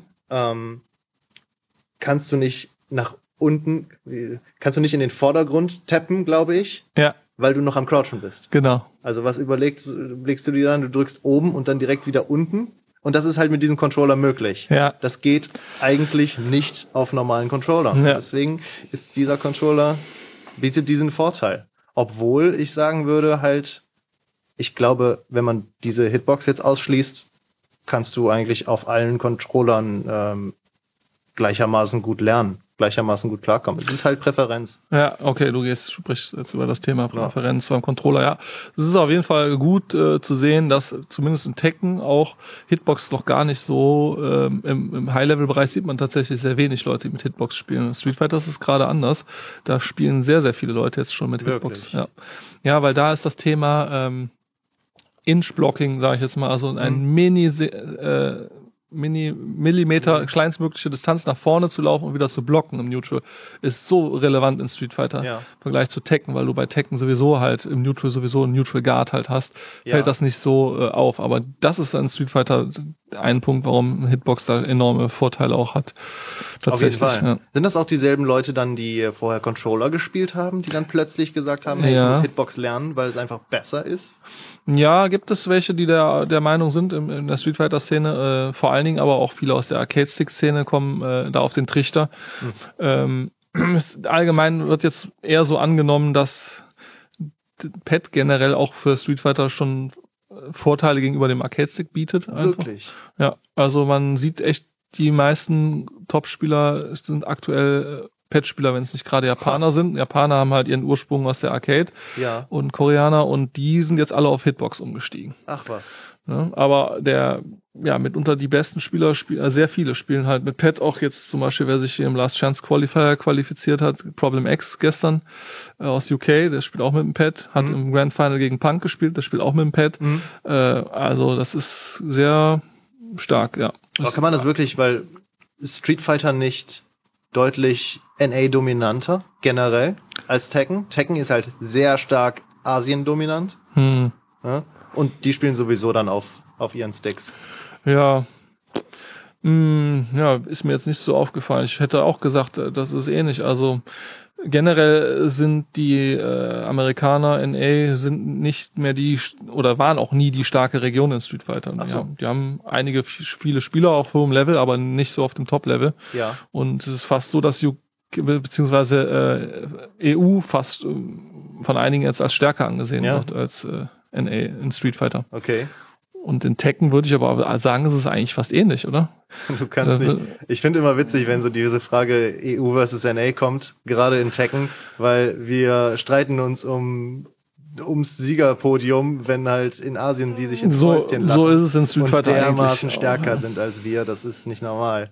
Gerade Ja. als Pakistan dann auf die auf die Map getreten ist ne, und Pakistan sich wahrscheinlich mehr oder weniger jetzt offiziell als äh, stärkste Region in Tekken entpuppt hat. Auf immer wieder Fall. bewiesen hat, wie stark diese Leute einfach sind und dass wir einfach mit unserem westlichen Playstyle nicht gegen die ankommen. Ja, das ist auf das jeden siehst du Fall bei jedem Top 8 Major einfach. super interessant an Tekken, dass, dass es da so eine äh, ja, so ein gallisches Dorf gab, von dem keiner was wusste, die einfach ihr eigenes Ding gemacht haben. Mehr oder weniger. Äh, Guckt euch die Core A Gaming Doku an, äh, auf welcher Hardware die da gespielt haben, unter welchen Voraussetzungen. Ja. Das ist, finde ich, besonders beeindruckend, weil das wieder mal zeigt, wie, ähm, ja, ich sag immer Gear Customization Syndrom, ne? Also wie, Ja. wie, wie sehr Leute in äh, westlichen Ländern und, und denen es gut geht, der Meinung sind, ich brauche, muss mir dieses kaufen, ich muss mir jenes kaufen, ich muss mir erstmal den richtigen Controller finden. So, nee, weißt du, die Pakistani, die spielen irgendwie mit einem Stick, der hat irgendwie drei Buttons statt vier so und die sind trotzdem besser. Oh ja. Und auf was für Kisten die da gezockt haben, ist echt der Wahnsinn. Ja. Es ist nur pure Leidenschaft, egal woran du spielst. Solange du äh, dein Ding machst ne, und nicht aufhörst und Leidenschaft so. hast, Ja. dann kannst du äh, richtig krass gut werden. Ne? Auf jeden Fall. Ja, ähm, um es abzuschließen, was haben wir sonst noch? Was hat Bandai Namco sonst noch zur TWT gesagt? Wir hatten schon gesagt, offline only, das war ja letztes Jahr auch schon Ja. so. Das heißt, wir werden hier sehr viele äh, TWT Qualifier demnächst wieder machen. Die Dojos werden die, zurückkehren. Genau, TWT Dojo Events wird es Ja. hier demnächst bei uns geben. Ab wann geht's los? Im April oder? Ab April, ich denke, der Startschuss wird das Master Plus, die Evo Japan sein, wo dann, äh, und ab danach, wobei ab davor schon, man kann, ich glaube, ab Ende März kann man einreichen, seine Ja, Dojos also Wir einreichen. werden so früh wie möglich hier am Day One den ersten Day TWT One? Dojo machen. Ja, und schon reservieren. Ich weiß nicht genau, wie groß die Abstände sein müssen zwischen Ja. zwei Turnieren, ob das jede Woche stattfinden darf oder alle zwei Ja, Wochen. Vielleicht gibt es gar kein Limit, weil Wenn es keins gibt, dann werden wir ordentlich wie durchmelken. wir gesehen haben, nur die besten, ich denke vier waren es, Ja. abgesehen vier. Vielleicht kann das nicht, vielleicht stimmt das nicht, aber ich denke, die besten Dojos werden halt zählen. So. Und du willst aber auch immer wieder kommen. Le letztes Jahr war es aber halt so, dass nur eine gewisse Anzahl an ähm, Ergebnissen gezählt wurde. Ach so, Ne, das heißt nur drei oder vier TWT-Dojos. ja. Aber auch das würde uns hier helfen, uns äh, hier unsere Locals zu unterstützen und die Leute hier hin, hinzulocken und uns zu zocken, weil du hast dann einen Tetsu, Sefi und Nino und äh, Kaiso Kulas und wen auch immer, der da ordentlich mitmischen will. Ja. Und die wollen dann alle natürlich äh, vier Top-Ergebnisse haben. Ne? Absolut. Und äh, auch ich will ein Top-Ergebnis haben und ich werde alles in meiner Macht steht tun, um die davon abzuhalten. Ja. Ähm, aber ja, du siehst immer diese diese selben Namen natürlich, die dann unsere unsere kleine äh, lokale Szene halt absolut durchrocken und äh, wir haben im Moment wenig Chancen gegen die. Aber da wollen wir uns ja verbessern und immer besser werden in Tekken, Ja. sodass wir irgendwann äh, denen auch die Stirn bieten können. Ne? Ja, also zumindest mal äh, nicht komplett free für die zu sein, wäre wär schon schön in Zukunft. Wobei ich auch schon letztes Mal gesehen habe, du und John, ihr habt ja schon hier ordentlich äh, einen Namen gemacht. Ich habe hier schon den einen oder anderen ge- gehört, der gesagt hat, boah, die sind ordentlich besser geworden. äh. Ach, Ja. äh, freut mich aber, Ja. ja. Ähm, so, was, was gibt's noch? TWT haben wir dann gesagt, Regional ist es diesmal und äh, Den Regional-Aspekt, den habe ich noch nicht ganz verstanden. Ja. Weil es, es hieß zuerst, es wird Regional und Global Leaderboards geben und äh, die besten natürlich, ähm, in Tekken 7 war es jetzt letztes Jahr die besten 20, beziehungsweise die besten 19 plus der LCQ-Finalist, äh, kommen dann weiter, um halt in diesem letzten großen Weltturnier teilzunehmen. Und dieses Jahr hieß es so, das Einzige, was ich gesehen habe, ist, wenn du der beste Regional-Spieler bist, bist du qualifiziert okay. am Ende der Season. Also grundsätzlich war es letztes Mal ein, ein globales Leaderboard. Das heißt, hier äh, Tetsu und Sefi haben quasi mit allen auf der Welt äh, zusammen konkurriert um die 24 Plätze, die es da gab. Genau. Ne? Und ein 19, paar, ich glaube neun- 19, 19, 19 genau. ja. Und einige kamen ja noch über andere Ja. äh, Direktqualifier mit rein und so weiter. Das wird jetzt auch wieder so eine Dynamik sein. Aber grundsätzlich ist, glaube ich, zu sagen, wenn der ähm, wenn das getrennt ist zwischen regional und weltweiter äh, Leaderboard, dann führt das dazu, dass halt es einen garantierten äh, oder mehrere garantierte Qualifier innerhalb der Region Deutschland oder EU, das wissen wir noch nicht, geben wird. Ja. Und da haben natürlich unsere Jungs hier deutlich bessere Chancen, wenn die nicht mit irgendwelchen World Travelern, die jedes Wochenende auf alle Turniere dieser Welt fliegen, äh, mit konkurrieren müssen, sondern nur untereinander. Ne? Dann, Ganz genau, ja. Also du musst jetzt wirklich, wenn ich jetzt, wenn ich jetzt gesponserter Spieler wäre und ich hätte äh, die Zeit, das Geld, überall hin zu traveln und bei jedem Turnier dann teilzunehmen, ähm, ich finde das schon gut, dass man das nicht, wenn ich das richtig verstanden habe, Mhm. jetzt nicht mehr machen muss. Ja, da, da, da geht's, da geht's, glaube ich, hin. Die, genau diese Diskussion gibt's auch in der Capcom Proto ja. Ja. Äh, von vielen Leuten ist das auch ein Argument äh, für online vor allen Dingen, dass Leute überhaupt nicht mehr traveln müssen, sondern Ja, auch von zu Hause. entspannt, ja. Genau, das gibt's auch dieses Argument. Aber ja, das so ein bisschen aufzutrennen, ähm, dass man eben Leute Leuten die Chance gibt, sich zu qualifizieren, die nicht äh, oder die nicht ein Fulltime-Sponsoring haben oder auch nur ein kleines Sponsoring. Selbst für die ist es ja wa- wahnsinnig schwer mitzuhalten mit Leuten, die halt jedes Wochenende überall sein können. Ne? Ja klar, aber auch da wird natürlich dann der Regel vorgeschoben. Hauptsache, du hast an einem Master-Event teilgenommen. Mhm. Ich glaube zwei, drei Challenger. Ja, Ich weiß nicht mehr genau, wie es in, aufgeteilt gibt's- war, aber du hast halt jetzt ein Limit. Und Ja. solange du an einem teilgenommen hast, fließt diese Wertung dann ein. Und letzten Endes hast du am Ende des Jahres dann diese Wertung und dann bist du dabei oder Ka- nicht. ja. Ja. Wenn das überhaupt dein Ziel ist. So, ich denke, Ja, ich glaube, das ist äh, jetzt ein guter Mittelweg. Also man muss beides berücksichtigen. Ja. Äh, man muss irgendwie dafür sorgen, dass Leute eine Chance kriegen, die echt gut sind, aber halt einfach nicht die finanziellen äh, oder Reisemöglichkeiten haben, die Ja. Leute, die Fulltime sponsored sind oder in einem ganz anderen Lebensbereich sind. Aber trotzdem muss man unbedingt dafür sorgen, dass auch wirklich, wirklich äh, ja viele von den besten Spielern der besten Regionen auch dabei sein können, weil das ist bei der Capcom Pro Tour, die ja gerade läuft, jetzt äh, gerade so ein bisschen der Fass, das ist sehr schlecht gelaufen, weil du hast halt so viele äh, Japaner, die nicht qualifiziert sind, obwohl die bei Weitem besser sind als viele Leute, die qualifiziert sind, einfach weil bei der Capcom Pro Tour wurde alles so stark auf Regionen äh, gestreut, dass du zum Beispiel einen garantierten äh, Qualifier aus Deutschland hast. Hallibell, der auch hier war, Ja. ist ja jetzt, äh, spielt ja jetzt äh, morgen, glaube ich, in der CPT. Ui, Ja. Oder erzähl ich jetzt Quatsch? Doch, ich glaube ja, morgen spielt er tatsächlich ja. in Los Angeles und der ist auch dabei, weil er eben äh, den Deutschland-Qualifier gewonnen hat. Ah ja, okay. Und das hätte er äh, wahrscheinlich auch nicht so leicht schaffen können, wenn halt er sich mit Japanern hätte messen äh, müssen, die dann Ja. auch überall hinfliegen und so weiter. Also da gibt es so eine, äh, ja, da gibt es so, so, so zwei Stellschrauben, die man gut oder schlecht findet. Ne? Äh, bei Capcom Pro Tour muss ich sagen, kommt das gerade gar nicht gut an, dass eben, äh, also der Konsens oder die Meinung von vielen ist jetzt, es sind nicht die besten Leute in der Capcom Pro Tour. Es Ja. sind sehr viele äh, sch- schwächere Leute in der Capcom Pro Tour. Mhm, mhm. Die sind zwar aus allen Regionen dieser Welt, da ist dann auch jemand aus Afrika dabei und da ist dann auch jemand äh, überall her, ne? Ja. Aber sind das denn wirklich die besten Spieler? Und das ist, glaube ich, so der Spagat, den man irgendwie schaffen muss. Man will die besten Spieler haben, aber trotzdem will man auch äh, den einen oder anderen haben, der nicht aus Korea oder Pakistan ist, ne? Ja, das ist eine schwierige Situation tatsächlich. Ne? Auf der einen Seite, du willst die besten Spieler überhaupt haben, die allerbesten, wenn jetzt die Top 20 äh, weiterkommen. Das sollten halt die Top 20 Spieler der besten der, der Welt sein. Aber ich kann auch nachvollziehen, warum die jetzt auch diese zweite Schiene fahren, ähm, weil die eben einmal mehr Varietät haben möchten und je nachdem, wie diese Regionen ausfallen, äh, kann es halt auch zu verschiedenen Spielstilen führen Ja. in, in einem Matchup zwischen Europa und Asien und das kann halt auch noch mal ganz interessant werden, aber ja, äh, ich, ich kann auch verstehen, warum man natürlich die Besten haben will. Natürlich will man die Besten haben. Also ich habe äh, großes Vertrauen in Bandai Namco. Die haben mit der TWT meiner Meinung nach so viel richtig gemacht. Ich bin ja, äh, ähm, ich nehme da ja kein Blatt vom Mund. Ich habe ja die Capcom Pro Tour mit SF6 jetzt sehr äh, stark kritisiert immer, weil ich ja auch den direkten Vergleich habe und das hier in meinem Local halt auch sehe, wozu das führt, wenn du Teil, äh, wenn du als kleines Local Teil von so einer World Ja. Tour sein kannst und wirklich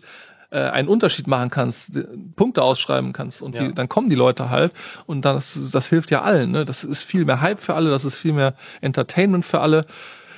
Selbst, also sowohl als Zuschauer als auch als Spieler ähm, und als TO, finde ich, ist offline immer, äh, hat immer den Mehrwert. Ne? Also Mhm. in, in, allen, in allen drei Situationen gewinnt für mich offline und online ist der, der einzige Mehrwert, den es bietet, ist halt, dass Leute sagen können, ja, okay, ich kann jetzt auch von zu Hause spielen. Da muss ich mich jetzt nicht irgendwie auf den Weg machen und irgendwo hinfahren. Ne? Richtig. Ich finde auch mittlerweile, das habe ich letztes Jahr auch gelernt, oder im Verlauf des letzten Jahres, offline ist wirklich letztendlich was zählt. Aber Ja. auch wenn man, ne, auch wenn man das so sieht, online gerade in Tekken 8 ist, ich finde Ranked in Tekken 8 ist extrem gesund. Mhm. Aber auch nur, und zwar in erster Linie, weil es eben dieses Best of Three Format jetzt gibt. Genau. Es hilft dir, diese kürzeren Vorbereitung. zu Ja. machen und auf ein, äh, auf ein, auf ein Mindset dich umzustellen, dass du halt kurze Sets spielst und darum geht es letztendlich, darauf kommt es letzten Momentes an, Mhm. dass man in diesen kurzen Sets Ja. Klatsch ist. Weißt du? Nice. Ne? Und ja, ich bin super gespannt auf das allererste große Event im April und äh, auch auf unsere eigenen Dojos natürlich, Mhm. bei denen wir alle hoffentlich unser Bestes geben werden und äh, was die Pros uns bald zeigen werden. Ja, wird auf jeden Fall super spannend. Und ich habe es ja auch schon öfter gesagt, ich finde persönlich auch, weil ich beide Spiele mag und beide Spiele gerade einen richtigen Wurf hingelegt haben mit Street Fighter und 6 und Tekken 8, finde ich es mega äh, spannend, wie die beiden Spiele parallel verlaufen werden Mhm. und äh, wie die untereinander konkurrieren werden und sich auch dadurch pushen werden gegenseitig. Weil äh, Street Fighter 6 hat ja einen wahnsinnig guten Trainingsmodus äh, und man merkt schon deutlich, dass Tekken 8 da auch äh, echt jetzt viel, viel besser geworden ist und auch dieser Replay-Modus, das ist was, was Street Fighter jetzt wiederum nicht hat. Ah. Äh, ich kann mir sehr gut vorstellen, dass Capcom da jetzt auch hinschielt und viele Leute früher oder später auch sagen, das wäre so geil, wenn wir das auch in Street Fighter jetzt Es ist hätten. großartig, wenn die aneinander wachsen und sich das ein oder andere abgucken oder auch inspirieren lassen voneinander. Absolut, na klar. Und Tekken 8 ist und Tekken und auch Street Fighter 6 gehe ich jetzt mal von aus, ist wahrscheinlich mehr ähm, einsteigerfreundlicher denn je, Ja, oder? Du, hast all diese Tools mittlerweile und kannst äh, die stehen Ja. eigentlich nur noch dir selber im Weg, Genau. äh, wenn du das Spiel lernen also es gibt nicht mehr viele Ausreden. nee, Ne? keine Ausreden mehr. Sorry, die Zeiten sind vorbei. Ja. ja, gut. Haben wir es dann oder gab es noch irgendwas Wichtiges von der Bandai Namco? von der Präsentation. Präsentation. Mir persönlich war eben halt nur das mit dem äh, Online äh, wichtig auch, ne, weil ich ja gerne Ranked spiele auch und auch Rank haben will. Und wenn jemand mir das denied, das ist immer sehr, sehr frustrierend. Deswegen bin ich froh, dass die jetzt auch ähm, das sagen. Wobei ich muss sagen, äh, ich glaube es erst, wenn ich sehe. Mhm. Ja? Also du kannst vieles ankündigen und äh, ob dann letztendlich Ja, gerade äh, bei dem Thema sind auch schon viele gescheitert, da haben sich schon viele verbrannt. Killer Ja. Instinct hatte mal so einen ähm, Rage-Quitter-Cage eingeführt. Und das hat dann dazu geführt, dass Leute, die nicht gerage-quittet haben, sondern die anderen in diesem Käfig gelandet sind und dann nicht mehr mitspielen konnten.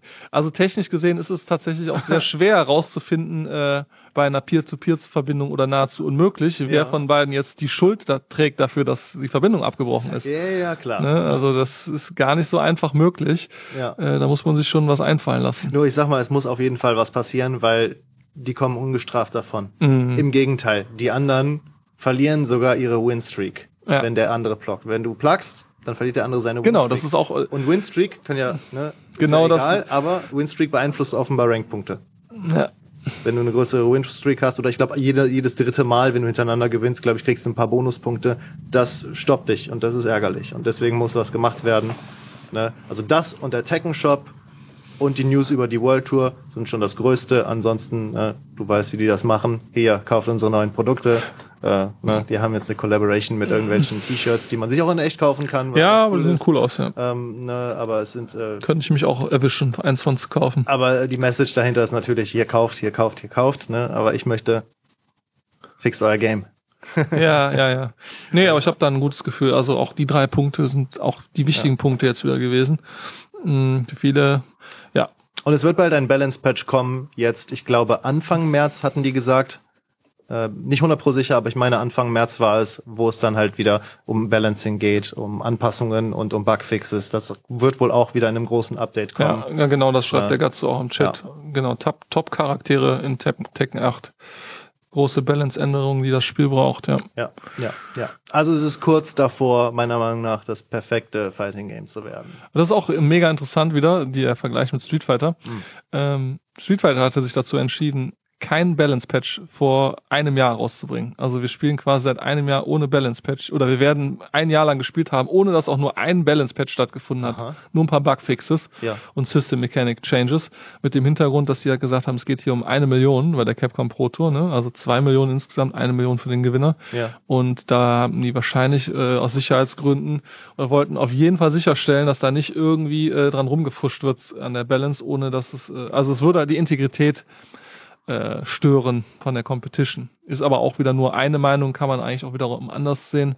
Aber bei Street Fighter 6 ist es so, dass äh, das Spiel hat eine sehr gute Balance. Ja. Natürlich gibt es Top-Tier-Charaktere, mittlerweile auch klare Top-Tier-Charaktere, aber die wird es immer geben. Mhm. Und daher finde ich das krass, dass sie das so konsequent durchziehen. Bei Tekken wird es jetzt anders laufen. Da wird jetzt relativ viel wieder an Balance schon rumgeschraubt, glaube ich. Ne? Letztendlich spielt keine Tierlist irgendeine Rolle, denn Panda ist World Champion geworden und seit dem Moment, so tut, tut mir leid, aber ne, Ja, da kann dir keine Tierlist vorschreiben, wie du spielen musst Ja. oder ne, ja, ist schon bei- krass. Aber bei ich, Tekken ein so Jahr lang Free Flow. Das ist eine krasse Entscheidung. Ne? Das ist Also die absolut- meisten sind auch jetzt der Meinung, dass das schlecht ist. Und auch vor allen Dingen, ja, ja. Ja, vor allen Dingen ist jetzt äh, auch ein Riesendruck natürlich an Capcom da, weil du hast jetzt Tekken, was gerade mal, äh, was haben wir gesagt, nicht mal einen Monat Nicht draußen Monat. ist. Und die machen jetzt hier so eine Präsentation, was die alles ändern wollen und machen wollen. Und die Street Fighter Leute warten jetzt seit Juni darauf, dass Mhm. mal endlich irgendwie sich was ändert, ne? Und das wird noch so weitergehen eine ganze Ja. Weile, ne? Absolut, nee, Capcom und Bandai Namco haben ja schon seit Ewigkeiten, glaube ich, diese Art Rivalität untereinander. Komplett andere Philosophie. Ich bin, ich bin gespannt, wie es ausgeht, ja. Ja, ne. Und äh, Capcom geht jetzt zu Ende, die die erste das erste Capcom Genau, Street Fighter wir 6 Turnier. machen dieses Wochenende hier die Watch Party. Genau. Äh, das heißt, Montagmorgen, beziehungsweise Samstagnacht, bei uns wird das irgendwie um 10 Uhr abends anfangen oder sowas und Ja. dann bis Montagmorgen gehen, wird der Uh. Gewinner feststehen, der eine Million mitnimmt. Und theoretisch Den könnte, ersten. ja, Und dann theoretisch kann Hallibell eine Million gewinnen. Wenn wir ihn alle anfeuern. Junge, Junge. ja. Ah ja, eine, einen Kommentar habe ich auch noch eben gelesen zu diesem Tekken Shop jetzt, der jetzt mit dem nächsten Update rauskommt. Und zwar wäre es halt wunderschön, das ist ein bisschen Wunschdenken und ich glaube, das wird nicht passieren, aber wenn viele dieses Fonds dann natürlich auch in Price Pools reinfließen bei Major Events. Ja, Wäre natürlich großartig. Das wäre ein großer Traum, gerade mit Hinblick, ich bin ja auch TO äh, und wir haben ja auch dieses Jahr Großes vor mit Tekken bei Crossover. Da solltet ihr dabei sein, dritter und vierter äh, diesen äh, August, ne? August Ja. diesen Jahres, genau.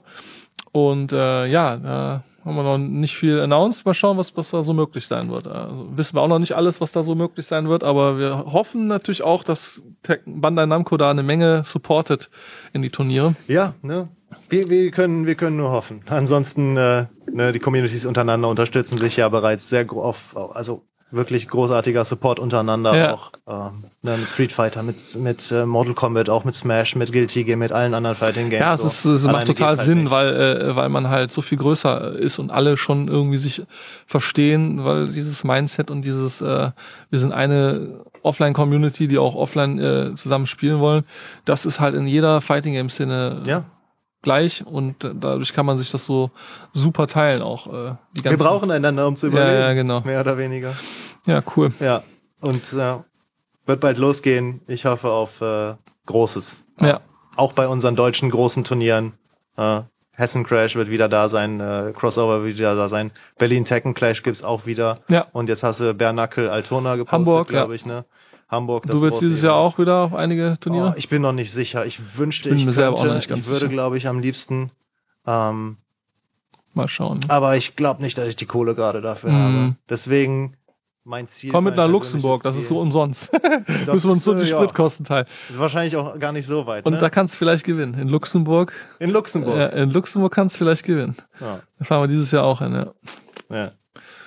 Luxemburg. Mal überlegen. Aber nein, mein persönliches Ziel ist erstmal, mein persönliches Ziel absolut ist auf jeden Fall online einmal so einen hohen Rang erreichen, dass ich vernünftige Matches bekomme. Wirklich auch auf, auf meinem Level. Und dass ich auch mal immer wieder denselben Leuten begegne. Das wäre natürlich auch mal schön, auf regelmäßiger Basis dann gegen Nino oder Tetsu oder Selfie Black zu spielen oder gegen äh, Kaiso Kulas, weil ich brauche unbedingt Last Training. Und äh, wenn ich gegen den äh, natürlich ähm, wenn ich dem begegne, ich würde nur aufs Maul kriegen. Deswegen, also Ja. ein paar Charaktere machen mir immer noch Probleme. Und offline, ja, sobald die Dojos losgehen, werde ich kein, kein, äh, kein Blatt von Mund nehmen und auch ne, Ja, nice. meinen Controller heiß spielen, um alles zu tun, um zu gewinnen. Ja. Gut, gibt's von deiner Seite noch irgendein Thema, was wir noch nicht angesprochen haben, was wir noch erwähnen sollten?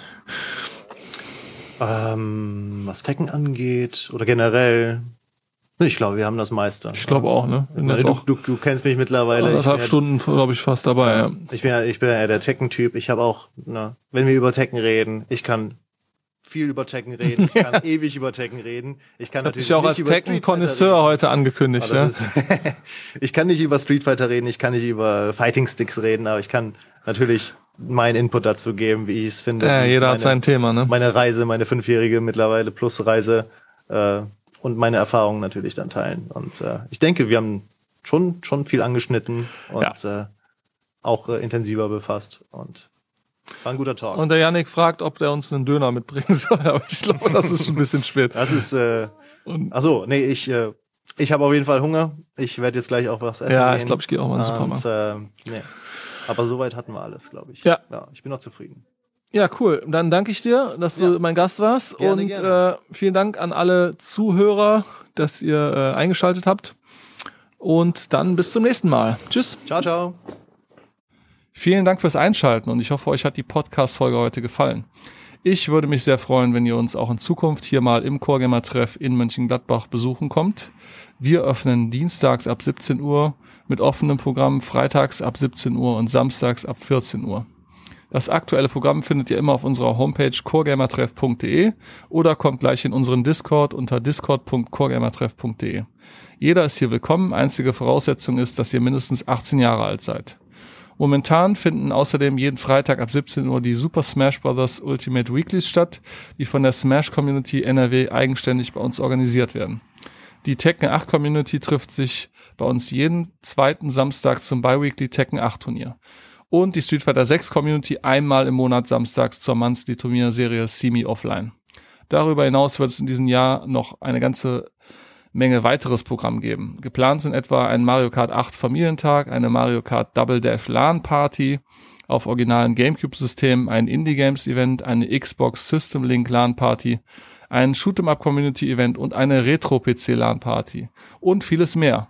Und wenn ihr auch Lust habt, äh, mit eurer Gaming-Community bei uns im Core Gamer Treff Fuß zu fassen, dann sprecht mich einfach darauf an und mal schauen, was sich da machen lässt.